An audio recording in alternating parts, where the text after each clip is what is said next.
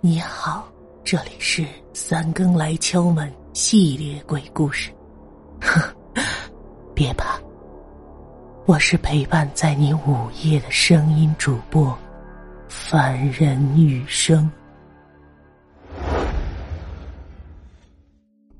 此刻，一群小屁孩正围着小卖部外嚷着要买东西，七姑便不再说了。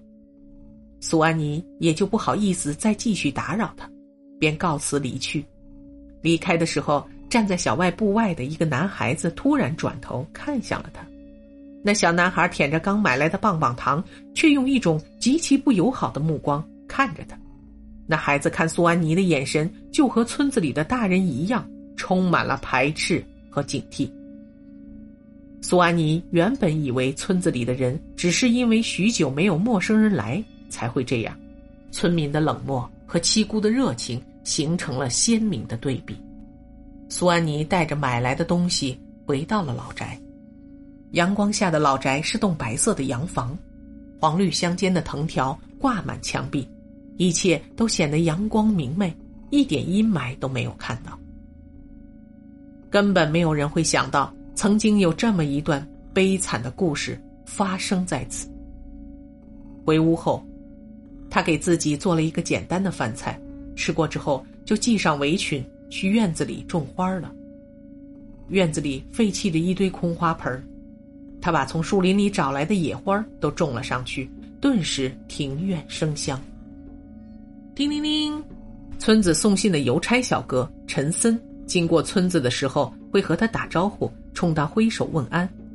嘿，苏小姐，今天过得怎么样啊？小说写的怎么样啊？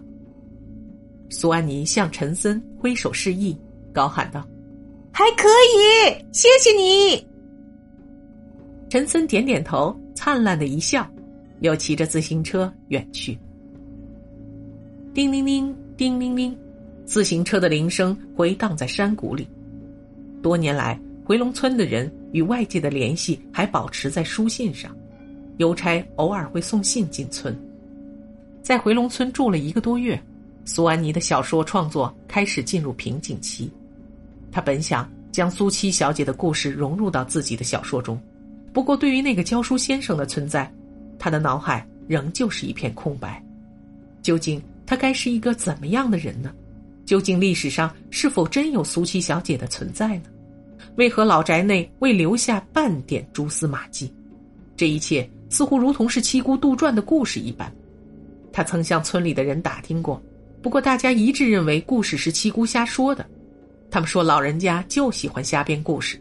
老宅里确实有过一户姓苏的人家居住，然而苏家膝下无子，也根本没有什么苏七小姐。苏家的人是被日本人给杀死的，大火也是日本人搜刮家产后放的。邮差陈森大学毕业刚一年多，是个外地人，同样也对老宅的事儿知之甚少。只知道老宅在那山坡上荒废已久，直到苏安妮的出现。苏安妮的出现对于陈森来说，就如同一道阳光。他与这些与世隔绝的村民不同，他的身上带着阳气，有着与生俱来的浪漫气息。苏安妮有时也会拜托他替自己买女士香烟，一来二去，两人也就成为了朋友。一天傍晚。苏安妮觉得屋内闷热，点燃了一盘蚊香驱蚊。之后便披上白色围巾，独自去沙滩上走走。她光着脚丫在松软的沙滩上惬意的走着，看着傍晚的海峡逐渐沉落，白色的海鸥在一片红霞之下鸣叫飞翔，海天之间形成奇异的血红色。海浪潮起潮落，一次又一次顽皮的亲吻着他的双脚。他弯下腰，捡拾着被海水冲上岸的贝壳，准备带回去做晚餐。不远的海面之上，突然缓缓飘来了一片白色的东西。黄昏之后的光线并不太好，那白色的东西在海面上起起伏伏。他一开始以为是一条漂浮在水面上的大鱼，等那所谓的大鱼被海水冲向岸时，他才惊恐的发现，竟然是一具女尸。女尸的手脚被海水泡得肿胀而苍白，那具女尸的侧脸被海藻一般的长发遮住了，看不清容貌。她赤裸的脚上有着一枚蝴蝶刺青。苏安妮吓得大叫，急忙赶回村子通知大家。回去的路上，她正好遇到村长徐三福和一群人围在大榕树下打牌，便把海滩上发现女尸的事情告诉了村长。